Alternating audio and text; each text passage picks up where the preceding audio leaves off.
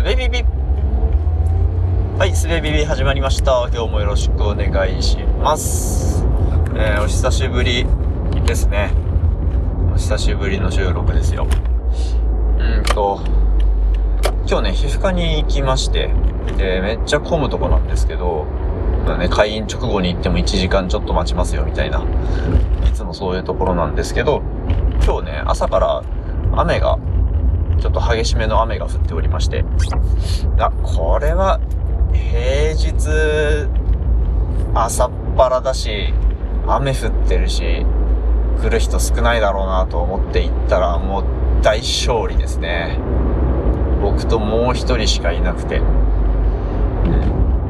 で、ももう、もう今ね、朝の9時50分なんですけど、すぐ終わりましたね。よかった。大体、その、コムの覚悟で行くんで、まあ、9時過ぎに着くように行って、で、午前中はまあ、潰れるかな、しょうがねえな、みたいなね、つもりで行くんですけど、大勝利ですね、今日は。午前中なんかに使えますよっていうことでね、飲み放題の紙でも聞いに行こうかなと思っているんですけど、まあまあ、そんなね、えー、近況というか 直近あったことの報告でした。えっ、ー、と、そう、久しぶりなんですよね。もう、前回のエピソードは、沈黙するしかないというタイトルのやつで、なんか、あの、だから黙ってたわけではないんですけど、あの、収録を、いつもは、まあ、そして今日も、運転中にやってるんですよね。運転しながら喋るっていうのが、まあ大体9割以上この番組はそんな風に撮っているんですけども、うんと、なんか出張行くことが今月何度かあって、で、駅から家まで歩くとか、えっ、ー、と、まあそういうね、ちょっと外で一人でいるみたいな、外で一人で歩くみたいなね、時間があったもんで、で、そこで、ああ、なんか収録してもいいのかもなと思って、なんだけど、ちょっと変わったことしたくて、ツイッターのスペースを使って、えー、あれ録音できるらしいので、えー、それで収録してみようかなっていうのを実験してみたんですよね。うん。えー、それを2回やったんですけど、1回目は、えー、話し始めたら、まあ、スペースって、ほら、あの、聞いてる人がリクエストを、スピーカーになりたいですってリクエストをくれて、スピーカーにしたら話せるじゃないですか。なんか、それを、あの、リクエストくださった方がいて、うん。で、まあ、あの、一人、一人で、一人で収録するつもりだったから、どうしようかなと思ったんですけど、まあ承認して話して、それめちゃくちゃ面白い話になったから結果良かったんですけど、で、まあ、あのー、その部屋の名前もね、なんか一人で収録するテストみたいな、そんなようなのにしてたと思うので、まあ、そのリクエストくれた方も結構その、わざとというか これは、これはイレギュラーであるぞっていうような、なんかその、エラーを起こしたくて、手を挙げたみたいなね、そういう試みをしてくれたようで。うん。いや、なんかこれ、僕がこう言葉を、言葉を尽くしすぎると、どんどん皮肉っぽく聞こえるんじゃないかって心配になりながら今喋ってるんですけど、いや、本当になんかそう、それを半分期待してたようなところもあったし、実際すごい面白い話になったので、えー、その録音はこのすべビビのエピソードとして公開はしないですけど、うん、とてもいい時間だったなというのと、まあそのスペースで収録しようと思った時にこういうことが起きるっていうのを、まあ、えっ、ー、と、良しとするか、悪とするかっていうのが考えられるようになったなということで、まあとてもいいことでしたね。はい。というのと、で、2回やったって言ったもう1回は、えっ、ー、と、普通にね、普通に駅降りて、家まで歩く時に、1エピソード分ぐらい喋ったんですよ。うん。一人で最初から最後まで喋って、で、聞いてくれる人もいて、なんかその聞いてくれる人がリアルタイムでいると、うん、ちょっと話し方が変わるというか、話す内容が変わるというか、なんか、あのー、なんだろう。iPhone のメモ帳に書くのと、Mac のテキストエディターに書くのと、手書きでメモ帳に書くのと、えー、ホワイトボードに書くのと、黒板に書くのと、電話で喋るのと、なんかその、全部言葉を扱ってるんだけど、うんと、その、そのメディアに向かう姿勢が変わるから、その自分の考えが変わるというか、なんかね、な文人みたいな、えっ、ー、と、概念で捉えてもいいんでしょうけど、うん。まあそのメディアと身体と思考って、えー、一つ流れになってるよね、みたいな意味で、えー、っと、ボイスメモに向かって録音するのと、スペースに向かって録音するのっていうのはちょっと変わるよなと。で、まあ実際聞いてる人がいるかいないかっていうことも、ま、もちろん違うし、ね、それがボイスメモであるか、スペースであるか、はたまたクラブハウスであるか、みたいなこと自体でもちょっと変わるんだろうなと思ってて、そういう実験としてもやってみたという感じなんですけど、はい、ちょっと前置き長く長くなりましたが、その2回目、えー、最初から最後まで一人で1エピソード分ぐらい喋ったやつは、なんと録音するチェックボックスをね、チェックしていなくて、はい、ネットの海に消えていきましたね。声、声だけに、声だけに。今、えー、まあいいか、声は消えるもんだからねっていうことを言おうとして言いました。はい。ということで、えっと、2回試みて2回とも失敗してるんですけど、なんかその、やったこと自体は面白かったなと思ってて、また機会があったらやろうかなとか、まあ運転中でもね、うやって今ボイスメモで撮ってますけど、運転中にスペース開いて、えー、収録するっていうのもまたやってみてもいいのかもなと思ったりしています。はい。そんで、でね、今、この、今回のエピソードは、なんかテーマを決めて撮り始めたわけではなくって、なんかこの番組で言うところの雑談会というシリーズにしようかなと思ってるんですけど、それ最初に言えよって話ですよね。すいません。タイトルに書いときます。で、うんと、今からその皮膚科から、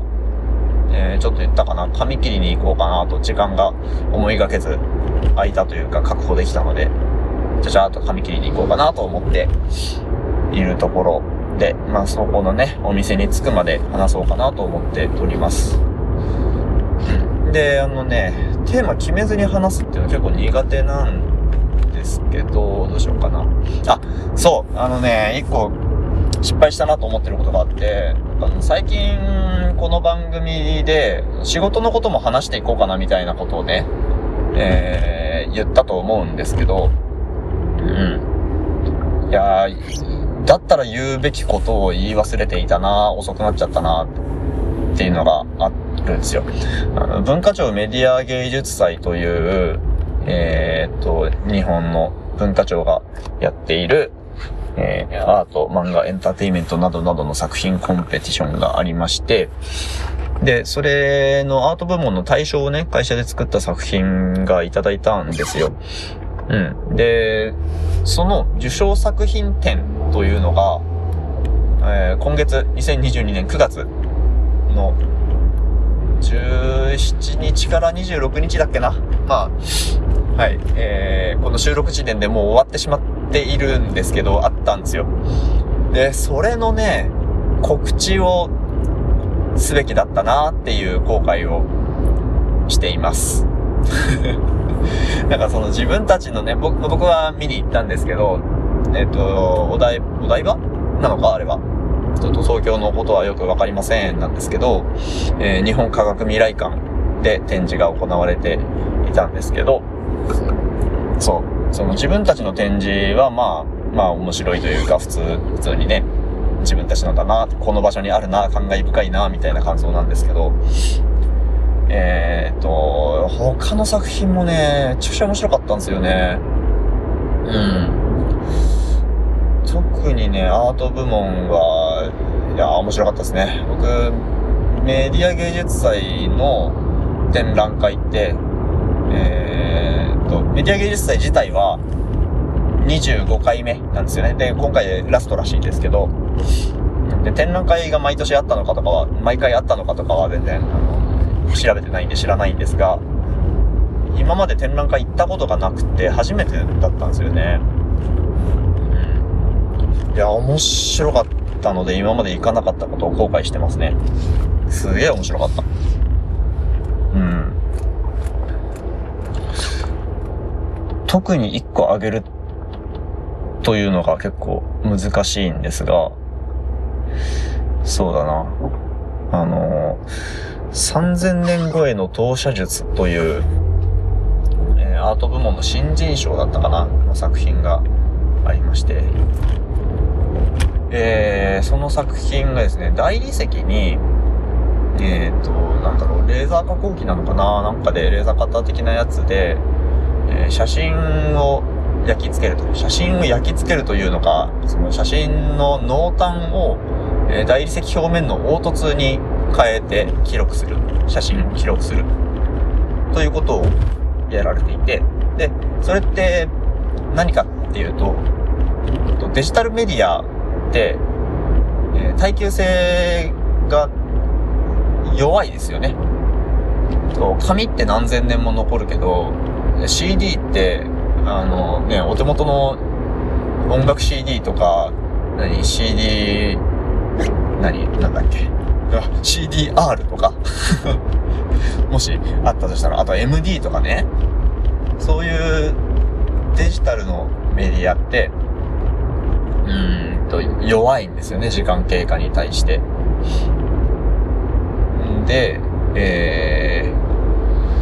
ー、に対して紙とか石とかってすげえ長い間残るよねって。なんか3000年後のことを考えた時に何か僕たちが残せるとしたら、それはインターネット上のテキストや写真なんではなくって、なんかハードウェアなんではないかみたいなことがコンセプトにあったような気がするんですけど、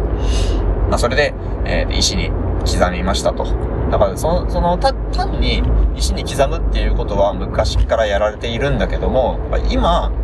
えっ、ー、と、デジタルデータを、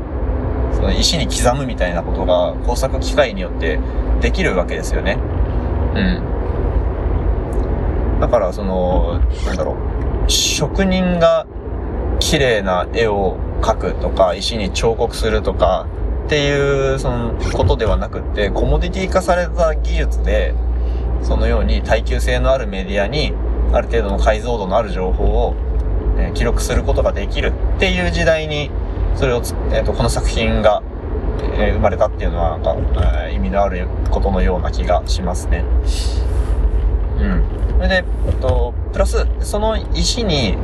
えー、転写された写真っていうのは、まあ、そのまま肉眼で見てもよくわかんなくって、で、なん、どうやって見るのかっていうと、光を当てて反射させて見るのだと。うん。そしたら、まあ、もちろん照明条件には強く依存しますけど、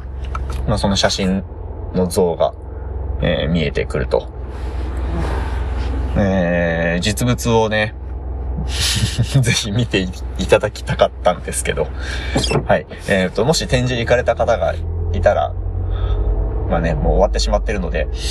えー、ぜひ見て欲しかったという言い方になってしまいますけど、まあ、もし実物見られた方がいたらね、思い出しながら、えー、聞いていただきたいんですけど、まあ、その、光で再生するっていうのね、うんと、そこにも、その、再生にテクノロジーが必要ないというのが、多分、作品の大事な部分でもあると思うんですよね、もう一つ。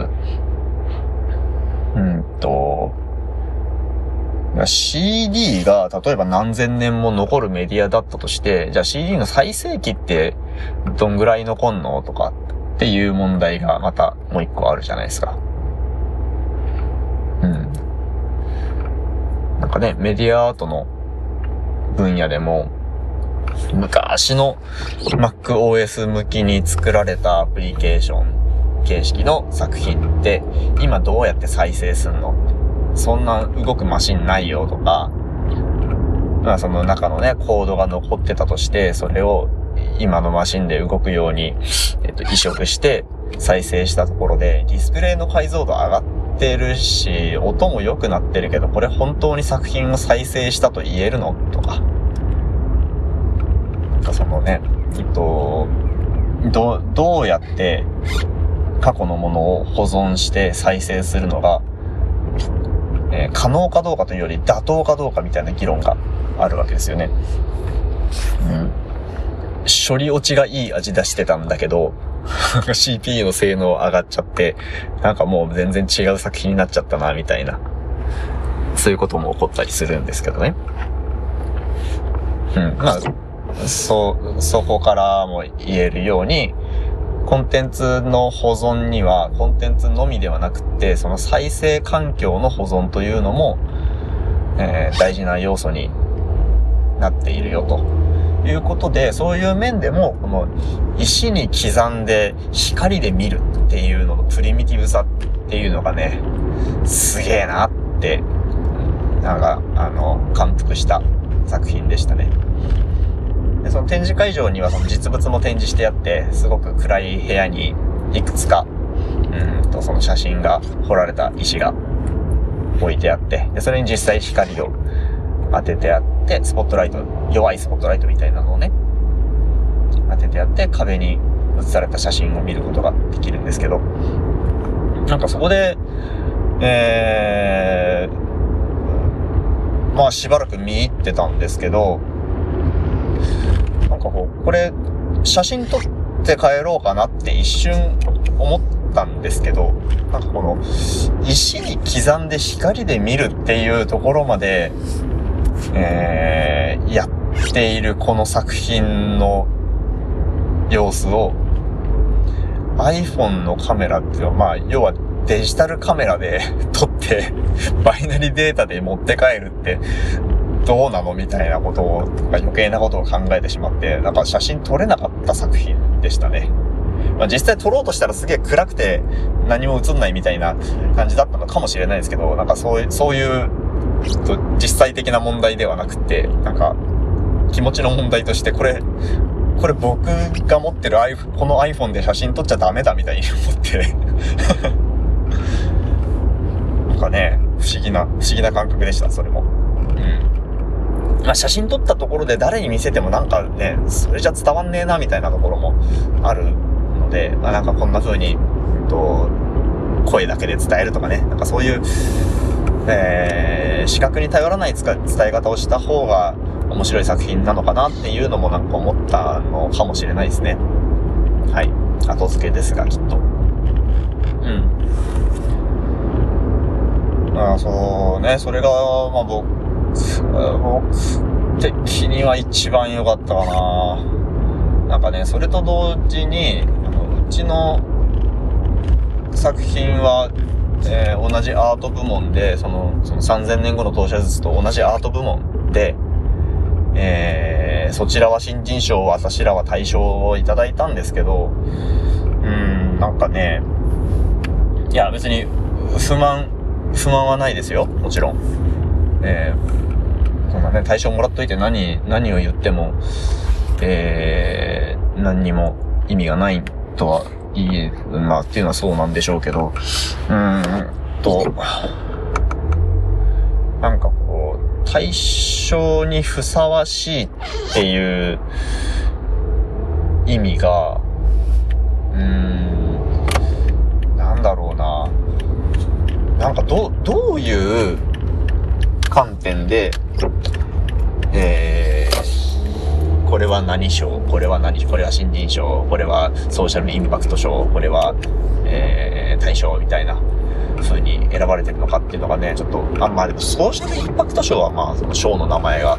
その通りだからそういうことなんでしょうけど、大賞とか新人賞とかって何なんでしょうね。うん。僕は、あのうーん、なんだろう、ちょっと表現が難しいけど、自分たちの作品は、まあその自分たちのものなので、まあよく見ることも悪く見ることもできるとは思うんですが、うん。なんかちょっとびっくりした面はあったんですよね、大賞もらったっていう時に。うん。で、それは展覧会見に行って、周りの作品すげえ面白いなと思った後でも変わらないし、うーん、なんかね、その、今紹介した作品も含め他の作品の方が面白いじゃないかみたいにね、思うことも、思うところも結構あるんですけど、うん、何が対象をたらしめたのかっていうことを考えると、なんか、なんなんでしょうね。なんか作品の良さとか、うん、だけの話ではないですよね、きっと。うん、まあ、ダメだ。これ、これこそね、あの、取っといて何言ってんだっていう、僕にか何を語る資格もないような話な気がしてきたので、すいません、ここでちょうど、ちょうど着いたので、閉じようと思います。うん。はい。じゃあ今日も聞いてくださってありがとうございました。